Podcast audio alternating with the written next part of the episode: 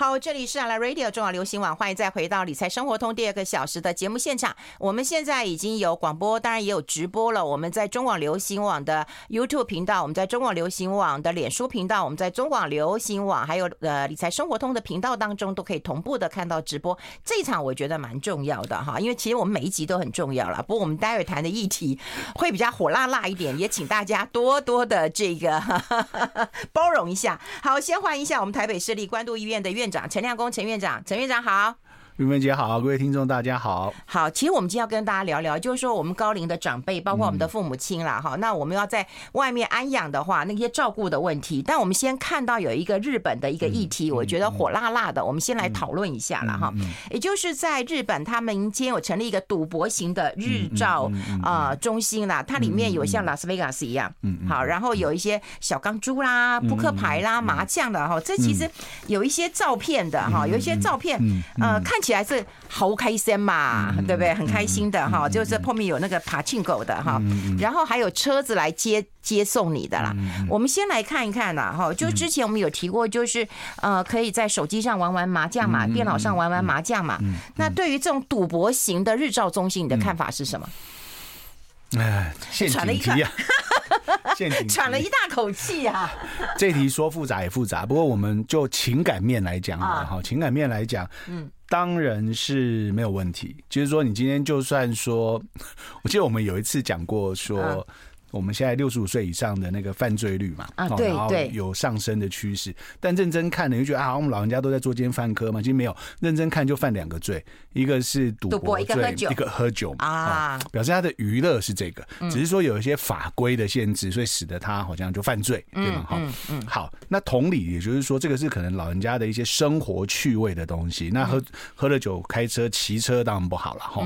那赌博这件事情呢，你可以小到说妈妈们以前。在菜市场玩四色牌，或是在那个庙口哈，有些简单的这种游戏，到真正的赌职业赌场，其实呃，在我们的法规当中，其实这都当然有法规的议题。可是你可以理解说，这显然是从那个犯罪率来看，这显然是他们生活上一个很重要的。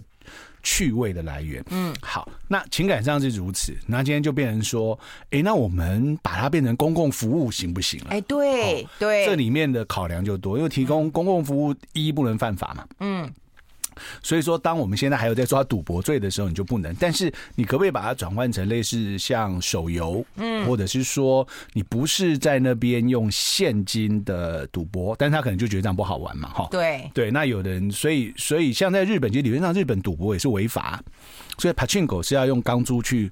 换成他最后要换成他不能直接换钱的，他换礼物好像对对，他有一连串的手法了，有些地下的手法去把它换成钱。可是理论上会这么做，也是因为在日本这个事情也是犯也是违法嘛。嗯，所以说大家都需要一些方式去处理。所以今天我觉得问题很单纯，就是说呃，在任何的照顾体系，嗯，我们都期望说老人家是呃每天做的是他喜欢的事情，他觉得有乐趣，嗯，他觉得生活有价值，然后觉得很快乐的事情。这件事情没有错，嗯，那只是说我们当变成公共服务的时候，你就要考量说啊，一有没有这个伤风败俗，二有没有道德沦丧，三最基本的有没有违法，嗯，其实大家会做公共服务的人会会。考虑的是这些点了。哎，但人家法律都讲情理法，情理法了。那你做公共服务的话，这这做公共服务倒过来，法在前面，法在法理情啊。可是我跟你讲，我看到那个 那个影片，哎，不，我看到那个他们的报道啦哈。我们报道我们有贴在我们那个啊脸脸书这个直播下面了。我看到一句话，我觉得很感动。哎，他说哈，这种啊赌博型的日照中心，让老人们激起生命的能量。是啊，怎么说呢？这个哦，这个事情这样，我们如果把它学院派的来讲，其实这个确实大家都有在检讨，全世界都在检讨。嗯，比如说长照的单位好，不管你是住宿型还是日照都好，到底应该提供什么样的活动？好，你像我们以前一直在讲过，因为每个人都都提供活动的人都自己他都没有老过嘛。所以他是自己的想法去认为说什么是好的，对不对？所以我们会把这个，其实这个我们也有在进步，就是说活动的类型其实慢慢的有三个阶段。嗯，第一个阶段就是活动，我把你塞满。嗯，我提供给你我认为好的，就是单纯服务提供者说啊，来唱歌、来跳舞、来做什么、来手游、来干嘛，就是他认为好的，就把课程排满，然后就老人家被动的接受嘛。哦。第二层，其实这个大家全世界都在检讨哦，所以后来。全世界目前提的是第二层，嗯，就说要提要提供的应该是叫做有意义好感人哦！现在赶快看直播啊，嗯，太感人了！你看我们的妹妹，我们的团队这多厉害呀、啊！是有我有注意到，好，所以第二层第二层的这个活动，其实大家就提倡说，你应该要提供的是有意义的活动。好，那有意义就就分哦，那就表示说你要关注每个长者个人，因为有的意有的人的意义可能在于麻将。嗯，我就是我一定要玩这一类的事情，我才觉得开心有活力。可有的人可能是琴棋书画。啊也就是说，在这个阶段已经告诉大家说，你要个人化了，你必须要依照每个人的性质的差异，跟他个人的兴趣去做一些安排。即便只是他觉得好玩都好，因为人生不用搞得很复杂，有崇高的意义等等的。嗯，好，那很单纯，那起码是要他喜欢的，嗯他觉得有意义。对。可是这些这个这一层在国际间已经很不好做了。嗯。就代表说，我们做服务提供的人呢，我可能同一个时段面对三十个人，我要提供八种课程。嗯。对，因为每一个人喜欢的不同。对呀，每个人不一样。对，那对于服务提供的人很难做哦，很难做。嗯，好，那第三层层次更高了，就是说要去做有价值的工作。嗯，有价值的活动，因为有的人会觉得说啊，有呃部分呢，有些老人家会觉得说啊，我的人生哈，虽然我现在年纪大了，那固然打麻将我也开心，喝酒我也开心，可是难道我每天就是这样吗？我的残存的生命就没有价值吗？哎。打麻将打一打，中间要休息，动动头，动动脑，是这很很有意思啊，有意义吧，有价值吧？他就是把活动做一些设计嘛，对。所以我跟你讲，第第三层的就认为说，那我要追求更高灵性层次的。那什么叫灵性层次？其实有时候讲起来也单纯哦。很多老人家觉得啊，我这一辈子，我希望我不管年纪多大，嗯，我对我的子孙还能够有所贡献。嗯，哦，当然就是打麻将多赢一点也是一种做法啦，或者是说，哎、欸，我我愿意去，我我我，比如说我去投入一些资源回收的的工作，对，那我的目的不是为了我现在去换多少钱，目的是为了有一个干净的地球，未来留给子孙。所以，所以这几件事情哦，其实不管你是一般性的文康性的活动，还是有意义的活动，还是有价值的活动，有一件事情没变的，嗯，就是你要依照长者个人的喜好、兴趣，嗯，去。呃，安排相关的活动，嗯，但是还要在法理情的顺序之内了哈。是啊，是啊，我现在终于知道公共服务要法理情，嗯，不然就全部吊牌抓去关啊。啊，对，所以所以这件事情当然是大家情感上是可以这样认同，可是大家就免不了大家常对长照的一个共同批评，就啊，长照就会把人的人性都没有啦，每个人都上同样的课，然后都去做同样的事，时间到就要干嘛干嘛干嘛的嘛。我老了，拜托你不要叫我去跳什么舞哦，土风舞、排舞我都不要哦。不会不会，哈，不会。拜托，不会，因为你脚不好。我不会跳，我不会跳。我们让你唱歌喝酒。对 对对，不能讲喝酒，喝酒不开车，开车不喝酒。刚还有人检举我，是这样的意思啊？哈，对对，就不小心提到了，他还说：“哎，你要加警语哦。”大家也知道我不是那个意思啊。嗯，现在警语都要加，好可怕，真的是为难我。在你们家 YouTube 就黄标了，就就不能那个。哎。来提到就是有有一个有价值的活动了，那在设计的时候，我觉得是很难。但我先讲一个跳脱这样子的一个，呃，你刚刚讲说要提供什么活动的一个思考逻辑，你觉得在台湾可行吗？其实可行啊，你觉得可行？但是就是要拐个弯去做，这样你要你要兼顾法理情，而且第二个是你的人力跟物力能够足以提供。比如说像日本那个日照中心，我觉得这个主题式的日照，我的主题就是赌博。嗯，好，那我们常常说，我的主题是怀旧，我的主题是，其实他，我我的日照，我的主题就是一家看起来像赌场的日照中心，借由像你玩这些游戏、赌博的活动当中，我同时兼顾你动脑，但是我中间我也要你去动动脖子、动动身体，我把这些活动设计的一个 package，但是我的主题叫做赌场。哦，我同意耶，听你这样讲，我就觉得同意耶。所以其实不是不能做了，就是。在法理情的范围之下，不是不能做的。我觉得你应该早点去当官，因为你当官了以后，这些政策就可以去实现了，真的是可以实现哦。时间到了，先进广告喽。I like 好，我们持续跟我们陈亮公陈院长来聊一聊啦，因为我们刚刚有聊到，就日本的一个那个民间业者成立一个呃赌博型的日照中心。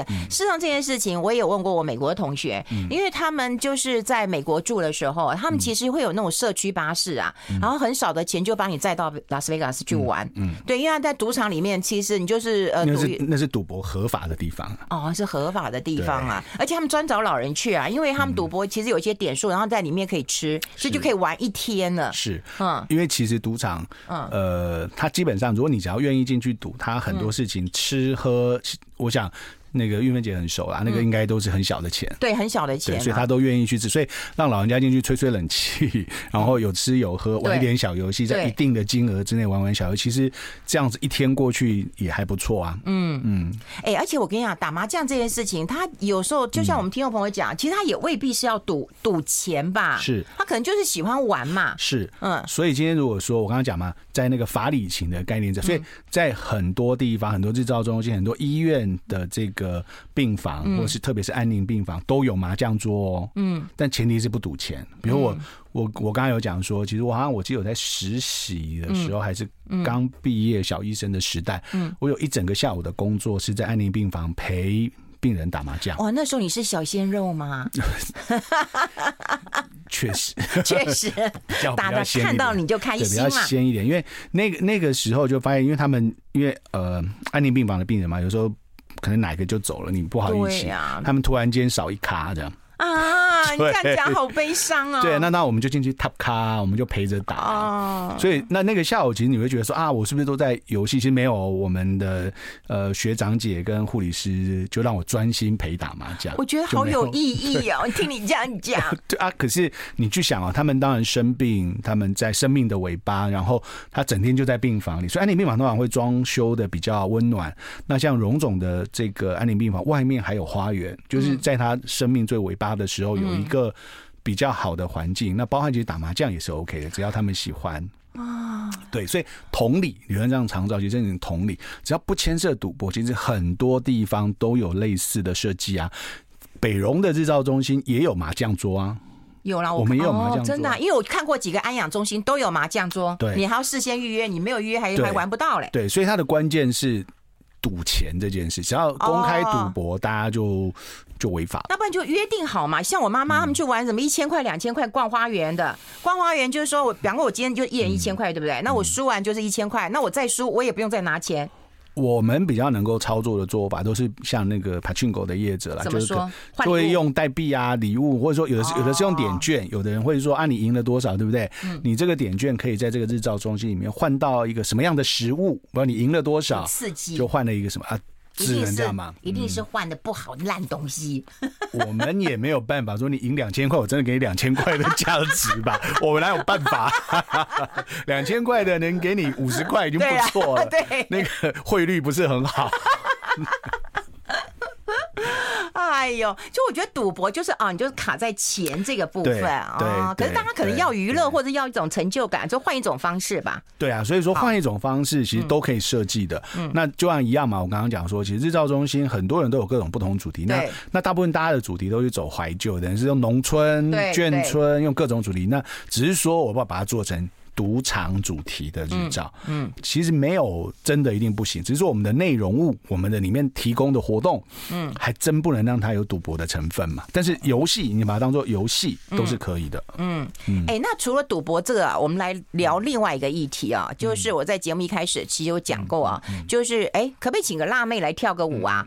对不对？中秋节一定要看嫦娥、看月饼、看吴刚嘛？那费用已经开始在飘起来了，对不对？我不能请个辣妹嘛？这件事情就发生在我们那个荣民医疗体系的长照单位嘛，哈，那就其实这个新闻也很有趣。他刚出来的第一天，我们都觉得完蛋了，被骂了。第一天会觉得啊，完蛋了，这个哈怎么会这样子，对不对？可是后来哦，你会发现，当第一天有人去去质疑说，哎，你这个活动这样合合宜吗？他就是在那个长照中心嘛，然后请辣妹来表演，他就是。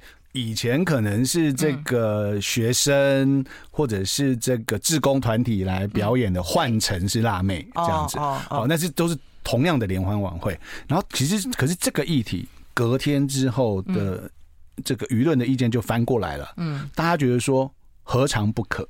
嗯，哦，其实后来这件事情反而大家觉得说，哦，并没有说呃做错事的这个概念，大家觉得说，其实这件事情，如果说我们一样是你去看那个场景，每一年的中秋节，哦，老人家都是围在这个这个。这个共同的场地里面，是以前中间表演的人，嗯，是小朋友，嗯、是志工，然后是大家来做这个嫦娥奔月或什么其他的这个活动，然后现在变成是这个劲歌热舞，然后辣妹，当然他没有这中间其实他没有预举的行动，哦，只是说他确实他他的一切表演的内容跟过去都不太一样嘛，对对对，对，那老人家看的比较专注。开心啊！对，专注，你讲的真好。对，比较专注。对，不然以前有些活动，全球顶尖科学家讲的话就是不一样，对不对？不然以前有些活动，其实就他唱他，他跳他的，你也没在管。对对，不理他。对他们这次就比较专注，哈，哎，那起码有抓眼球，就这个活动有有有争取到长者的关注跟投入，这就是一个成功的活动嘛。嗯。但还是一样前提嘛，法理情嘛，不就不逾矩，他不能有违反的那个行为。所以其实没有违反的情形之下，我觉得现在社会上大家。可以接受你多一点弹性，你多一点创新的想法，可是就是那个界限要稍微拿捏。对，可是我记得第一天新闻出来的时候，好像就是说啊，怎么他不是物化女性哦，他是先骂说老人家老不休哦。对对对，第一天是这样。对，记不记得？可是我觉得有什么老不休呢？如果我讲真的，如果我可以让一个一个老爷爷站起来，他本来不能呢站起来，然后来想要来摸我一把，我还觉得这是我成就感的。我现在只会通知很多人。你你你有没有空？你有没有空？那个逢年过节的时候来来探望一下。问你还会想摸吗？可能不会想，好不好？嗯，试试看啊，试试看。这我不晓得。不过不过，真的就是对了，这种活动安排有很多的诀窍跟困难啊。嗯，对啦。但是就是说，如果你你讲，我我就觉得你讲老人家。老不休，好像就是他们难道都不能喝酒？嗯、不能哎，我想喝酒，不能开车哈，都都不行吗？都不行吗？这违反人性啊！他的生活真的吗？我们休息一下。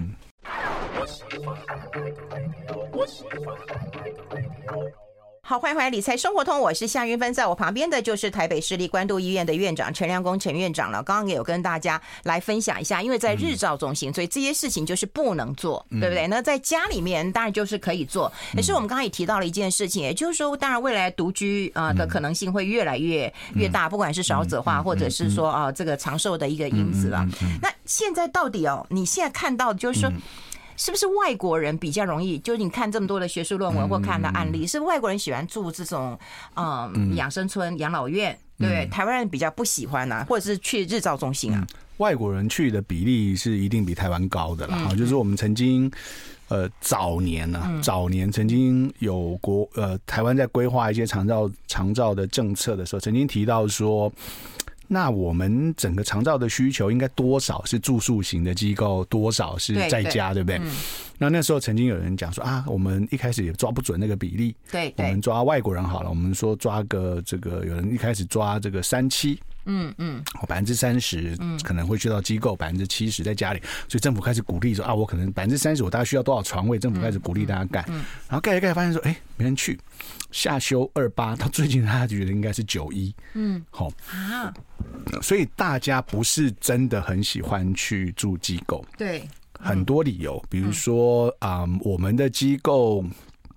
我必须说，在在政府规范的服务跟收费的标准之下，它的创意跟品质很难突破一个天花板。哦，对，因为我们政府把这件事情，它是没有没有市场机制的，就是说，你不是说啊，云门姐今天多有钱，我要去住一个多好的，随我这个喜欢干嘛就干嘛，喜欢安排什么。对，就像我住酒店一样，我要住五星级的，或者是住我住住一般平平平便宜的民宿的，不是这样子的。他没得选的，因为在在台湾的话，只要你进入所谓政府规范的长照机构，政府就有定价。嗯。就是那定价的目的是为了确保说业者不会乱收钱啊，让这些弱势的人付不起钱。嗯，好，那更大一部分是因为政府的补助不多嘛。嗯，好，所以是民众自付的嘛。那所以，所以如果这个金额被垫的很高的时候，其实民民众就会有反弹嘛。嗯，所以政府就定一个收费上限。嗯，那可是收费上限定在那里，服务要求的标准跟人力配置是规格越来越高。哦，其实这个乍看都是好事啊，你去想，这对民众都是好事。我可以用很平价的费用取得一个很优质的服务。可是你知道，在实际上的世界，这样的事情是不会发生的嘛？嗯，因为你没有办法发生嘛，我的金额不够，对对，对我就没有办法。那那所以说，你倒过来说，你想要要求说我要有个人化的这个安排。其实很难，其实就很难，就发现说他没有办法有这么多的人力。就像说我可能一个地方有三十个人，我还得去问看看哪几个喜欢打麻将，哪几个不喜欢。然后我我我办活动还要兼顾说喜欢的人喜欢，那也不要让讨厌的人眼睛看到啊。所以我变成要在里面创造很多元的环境，多种的内容。所以你如果去美国看，美国有一些。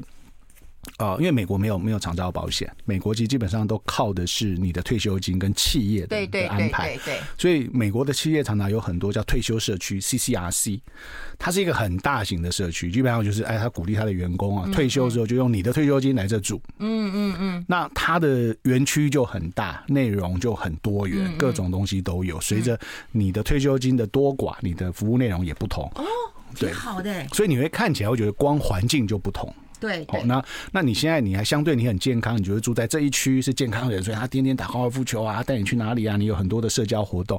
到你越来越老，越来越不方便的时候，他就搬到另外一区，但是都还在这个社区里，那你就接受比较多的专业照顾嘛。哦，因为那时候你就没有办法这样，所以那个要有很大的资产跟本钱、人力。嗯，去操作才可以达到我们想象中的那个模型。而在台湾，呃，我们诉求的政府诉求的是要平价，哈，对啊，普遍这样哈，所以差异性做不出来，所以大家就就变成说，在有限的人力，在在那个框架之下。就很难做出很多元，就是小的创意会有啦。可是你会发现说，我要兼顾三十个人，有八种不同特征是排不出来的，排两种就很了不起了。嗯，对，所以这个有时候也不是说台湾的人做不出来，国外才做，其实也不是。嗯，而是说台湾的环境是不是有办法？像像我们大家以前都在讲那个。那个什么，那个长失志村。啊，对对对，他住在里面跟住一般家里一样，对不对？嗯，好，他去哪里，每个人都懂得怎么照顾他啊，等等。其实那就是一个机构，只是它是一个很大的机构，然后只是说那个机构里面就是一个生活圈，然后这些你就各住在你的地方，只是里面的照顾的人员转换成商店的店员，或是或是各种各啊，你也可以来画画，那个其实是画画的老师、职能者，所以他们是这样子去切换。然后让这些我们看起来啊很有尊严，他们在里面不用受到约束，可以很自由的从事活动。其实他还是在一个受限制的的区域内嘛，哈。嗯。但是这些国家都跟你讲说，我不会再做第二个，嗯，成本太高。哦，对对，成本太高。对，所以很多有理想、有创意的事情，如果我们只要做一个示范，我想我们也都做得出来。嗯。但我想这个不是大家想要的。那系统性的事情，我觉得台湾。比较困难的是，我们那个差异化都做不出来了。对。差异化做不出来的情况之下，大家就在那愿就是不得已真的要去的人，就要接受在这个金额、这个服务的框架之下的服务内容。嗯，那不愿意的呢，就像云芬姐，可能早一点就要开始准备买土地、买房子，揪三五好友。对，我们以后自己嗯，那出一堆问题啊！我有好朋友也是这样想要盖，也是出一堆问题。是，所以所以都有。变成说，我觉得啦，台湾就变成是说，大家就在比较年轻的时候开始思考你的。未来，比如说像像可能哦，这个像运芬姐三十五岁就开始思考了嘛，就就开始准备了。我觉得要去准备一个自己可能会喜欢的方案。那如果以现在的那个制度跟整个财务之争跟政府的一些逻辑啦，哈，政府其实政府希望推的就是普遍评价。的各种长照服务嘛，那你你你你说我在台北市，我我我的收入多一点，我愿意好一点，其实你没有选择，嗯，其实你没有选择。那那这种情境之下，你可能要做另外的安排，才能够符合你对于老后的一个生活的想象。这没有办法，所以我们把它想象成说，这些机构就是给真的弱势、真的有困难需要照顾的人。嗯，那我们我们自己呢就。想想别的方案了。对，哎，可是你知道吗？现在有很多，比方说是未呃未婚的子女啊，哈，他如果说或者已婚的，其实也很麻烦。他如果要照顾呃长辈或者是父母亲的时候，他可能没有这个这个能力或者是人力，哈，有人的问题，有钱的一个问题，那就要去机构，然后去机构一定啊，就是可能长辈会反对啊，或者是会不愿意，百般不愿意。现在都我在劝的。我就觉得，如果说这样，我一定会找医生来劝。现在都我在劝啊，你怎么劝？我好想知道。我们先休息一下，进一下广告，待会继续再聊。I like 103, I like radio。好，我们持续要跟我们陈亮公陈院长来聊一聊。刚刚有提到，就是说，当然了，我们现在的呃机构大概就属于比较就嗯，就是呃评价比较评价普及啊。对。我们另外聊，我想要聊一点啊，我觉得就会有一个问题啊，就在于说，嗯。哎，对，为什么我们的声音会突然跑出来？拍谁拍谁？嗯，好，我想要问一个问题，就在于说，嗯、这跟我们个人的个性有没有很大的关联性？因为你常出国，也可以看到国外的一些人。嗯、我觉得像外国人，他们会去坐游轮，对不对？嗯、然后一去可能就会先去这个哦，一个月、两个月，什么去好几个月的。嗯、可是你叫我们说去旅游去玩那么久的，嗯、很多人是不愿意的。你叫我娘去玩一个月，她可能翻脸翻脸的。不过那个文化上有个根本差异，对，我也觉得根本上的差异。像你去想哦，如果你今天是是欧美的父母，嗯，小孩十八岁你就把他赶出门了嘛，或是小孩自己就会想要想要独立生活，对不对？嗯。所以当这个小孩子十八岁就被你赶出门的情况之下，你怎么会期望说你老了之后这个小孩就有义务要回来做什么，对不对？嗯。但是关怀跟爱都会有，所以我在我最后在国外进修的时候，其实学到一个嗯一个一个现象，其实我想想其实挺有道理的。嗯。比如说，我们以前以前在我们在医院照顾病人，好了，我们我们如果说病人要出院回家，我们现在都是打电话叫小孩接回家嘛。对，我我在英国的时候，我们打电话叫小孩来接，小孩问我说：“你为什么打给我？”啊？对，可是明明你就觉得很奇怪哦，这小孩其实天天都有来探望，其实感情是好的。嗯。那后来我问了才知道，或者是我我是用台湾人的逻辑这个操作，其实英国人就跟我讲说：“没有没有，你要打给社区的社工。”啊。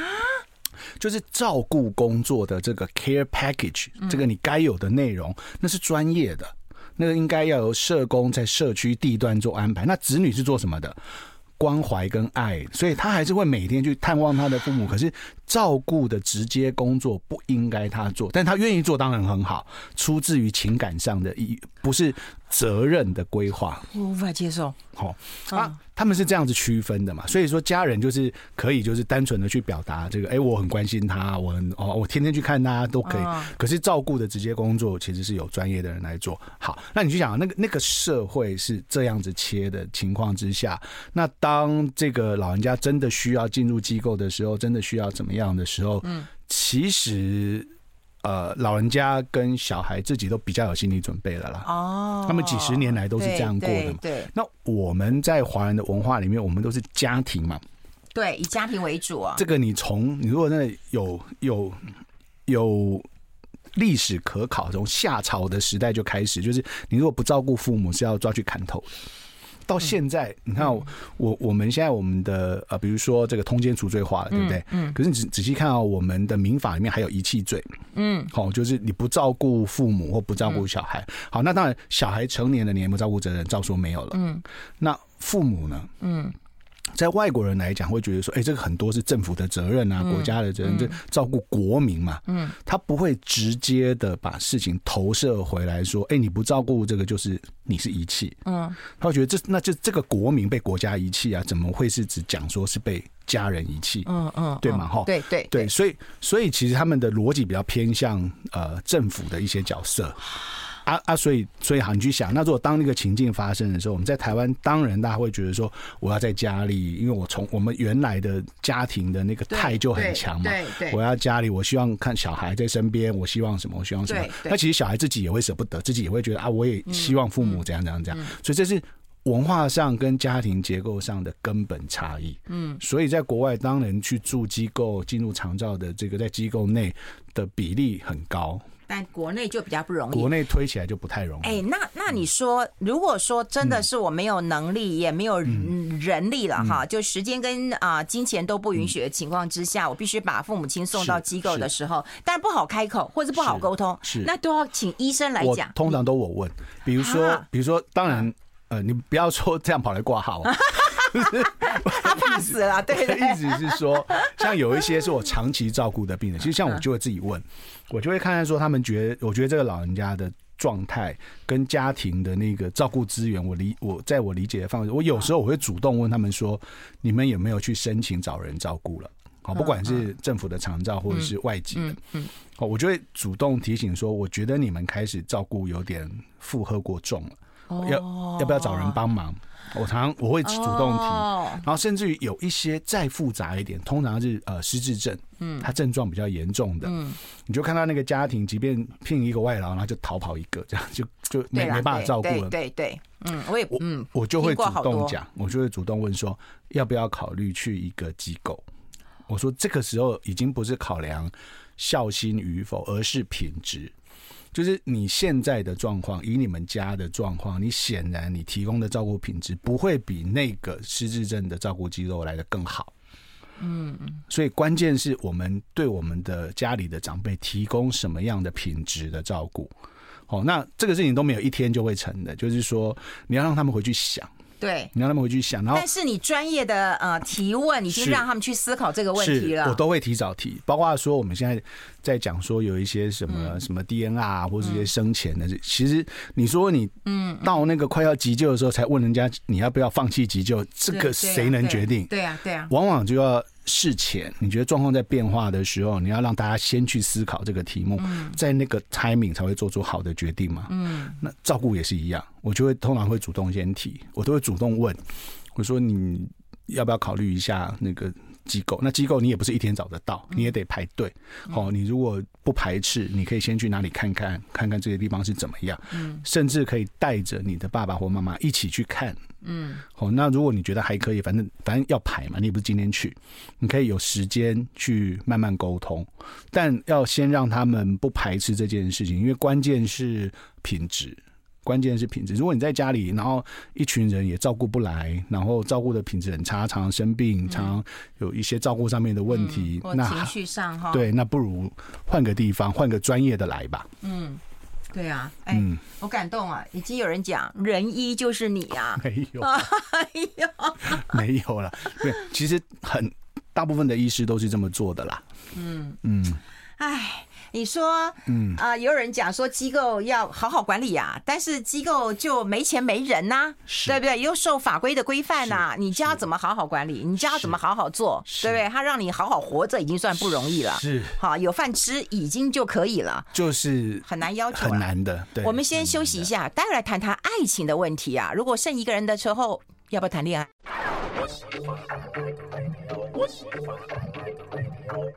好，我们持续跟陈亮公陈院长来聊另外一个议题，也就是说，当然我们刚刚提到机构的问题，也谈到我们个性的一个问题。我们来谈到，就是说，我们今天也谈了，呃，不管是打麻将啊，或者是说有这个辣妹啊，生活。另外一个就是谈恋爱这件事情啊，就如果说我们丧偶或独居的时候啊，那其实很多的子女都很怕。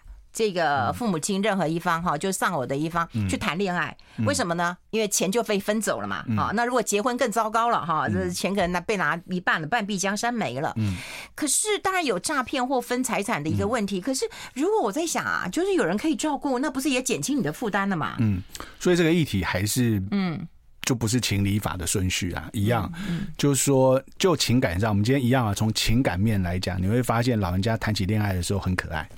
超有活力的，跟年轻人一样。哦，有真的哦。对，就是就是爱情这件事情，可能不分年龄。然后，然后你当他投入一段爱情的时候，他对自己的样态啊，吼，关注和那个从心里开心起来的感觉，你好像很久没有哦。对呀，好羡慕，好期待呀。有好，那那那那个那个是真实会呈现出来的。嗯，但。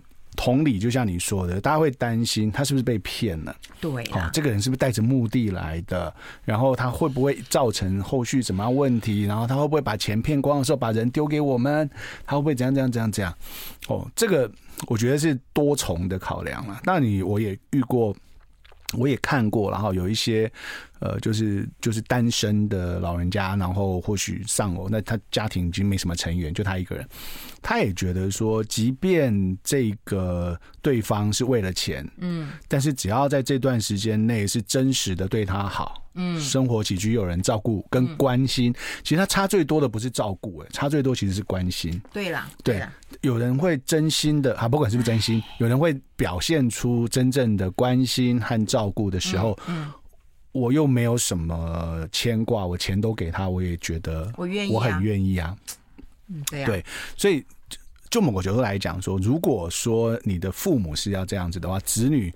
又要觉得这样不应该吗？嗯，哦，那如果当然你也是看着父母的钱说啊，那个钱什么时候到我身上？如果说当然换个角度讲，子女如果认为说，反正子女就是做好自己的财务规划，做过自己的人生，嗯，看着爸爸妈妈，希望他们开心就好，不不指望他的这个遗产的话，嗯，或许就被骗就被骗嘛。对啊，那他赚的钱啊，对啊，他赚的钱，我也我也遇过有一些，嗯。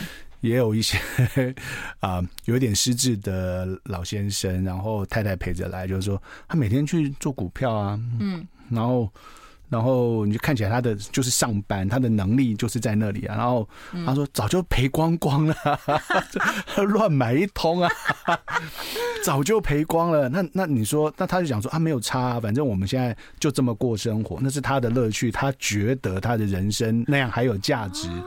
啊，反正钱也他赚的啊，哦，他他年轻赚的，他他现在不清楚，他赔光了就赔光嘛，只要我们的生活并没有受到对，但他得得把生活这个费用对对对对对。对，所以所以你换个角度想说，如果今天我们呃站在家人的立场，我们当然不希望他受骗，然后就受伤害，哦。但如果说大家担心的是一些财务或什么，如果你只要前面可以区隔的好，或者自己的心态调整的好，当然我们最不愿意是长者这个被欺骗之后心理的受伤害了哈。那这个当然更不好。但但很多时候如果放自由一点，谈个恋爱的时候，人看起来都很年轻哎。嗯，所以并没有什么。我在我的立场就没有，其实历史上有太多例子，那个八十岁的人谈了恋爱之后。看起来样子好的很呢啊，所以、嗯、所以我觉得不是长辈的问题，是子女的问题，是，是子女心态的一个问题。所以就像回到一开始一样讲，那个赌博性性性质的日照，其实不是他情理上面的问题，是他的法，对不对？那同理，老人家谈恋爱时，其实也不是恋爱本身的问题，而是。周遭的人，大家担心会不会发生什么事，会不会被骗，会不会什么？其实都不是那个核心的题目，都是外围的题目。嗯，所以如果处理的好，像 像我就是真的，我讲那个炒炒股票的病人，那个他太太也就看很开啊，对他看很开啊，反正他钱他赚，钱他赚的啊。那我们现在生活的钱有留着，嗯，他喜欢去上班就给他去啊，赔啊就赔啊，就这样子啊。他赚来的他赔掉也没关系啊。可是我们现在子女会觉得那个钱应该是我的，为什么他被别的女人骗走？或被别的男人骗走是，是，可是换个角度讲，如果如果呃，我有时候这么想啊，就像说我们大家在讲诈骗集团，嗯、我们讲说啊，这诈骗集团然后骗这些老人家，现在当然很没有道德，嗯，哦，嗯、但是奇怪哈，为什么我们身为子女就没有办法像人家那样讲话？对，骗到他的钱，对对，你还还在介意说他遗产不给你，你发现人家现在还好好的时候，就可以从他口袋把钱骗出来了。嗯，你当个子女的，就连好好讲话的能力都没有。哎呦，这个要检讨的。对，同样的状况就是说，呃，我们与其担心长者，其实在谈恋爱被别人欺骗的时候，其实如果能够你过去就有很好的亲子关系，把这些财务上、经济上、法律上担心的事情先处理好，其实就好好让他谈个恋爱也没什么不好。也是啊，也是啊。嗯、不过刚刚呃有人讲说，哎，这个院院院长你每要常常来，因为他说呢他。刚伺候完老小孩就来线上报道，他说每次的议题都好棒哦。好，有人讲说老人家很难搞，要送到很好的养老院，还遭他拒绝，搞得全家不知所措。可是说实在的，你看以前我们把小孩送进学校，他给你哭死啊，对不对？啊，就他，你也你也在，你也觉得说我我帮你找的很好的这个这个学校，你还给我哭什么？付那么多的学费？可是你也站在门口哭，你也在门口哭了。对了，其实，情感上的议题了。那长者不喜欢这样子，也都情有可原。他可能觉得你他被遗弃了吧？都情有可原。所以我说这个事情必须要提早处理，然后就去逛一逛、看一看，没有一定立刻要做。如果说事情发生了，真的有困难，你要立刻做一个很大的改变，那都很难呐，那都会令一方觉得说被强迫做了什么。但如果说你可以提早去处理这个议题，不一定成功，可是起码你提早处理，在比较没有争议的时候开始去处理这件事，我觉得至少轻松点。嗯，谈起来轻松，不是不是有眼前的压力跟危机，而是你平常就可以沟通谈的事情了。嗯嗯。然后真的是早一点做计划，这件事情真的很重要。然后多聊聊天呐。是。然后诈骗不可取啊，可是人家能够骗到钱，多会说话。我们真不会说，对我有时候我们真不会说话，觉得对我们的亲子之间的这个，我我其实我自己也一样，我有时候也觉得。就就我自己好像也没有那个耐性，可是可是你就会觉得说，那个你说你听那个地下电台，他好厉害，那个电话打进来就知道这是谁，然后他喜欢什么歌啊？对，他那个本事是说实在的，我们应该学一下这个本事啊。固然固然行为不可取，他可以立刻截取到你的相片，好，马上就放你的这个头像去去弄 Line 的群组，然后可以编出刘祝华的故事。这个有一定的能力，当然都不可取。可是换过来讲说，我们自己希望达到一个目的的时候，对，我们好像方法上也应该可以有一些精进的地方啦。对啦，对啦。然后我觉得今天学到最多的，其实是对长辈谈恋爱这件事情，我们应该真的要好好的想一想。我们太多世俗的压力、金钱的一个考量，而忽略到了长辈的一个心情了。是的。好，今天非常谢谢我们的好朋友台北市立关渡医院的院长陈亮公陈院长到我们的节目现场，对，谈这么好的一个议题。费荣弄得好啊！哎，就是你怎么会讲真心话？题目是费荣定的啊！谢谢院长，谢谢，拜拜，拜拜。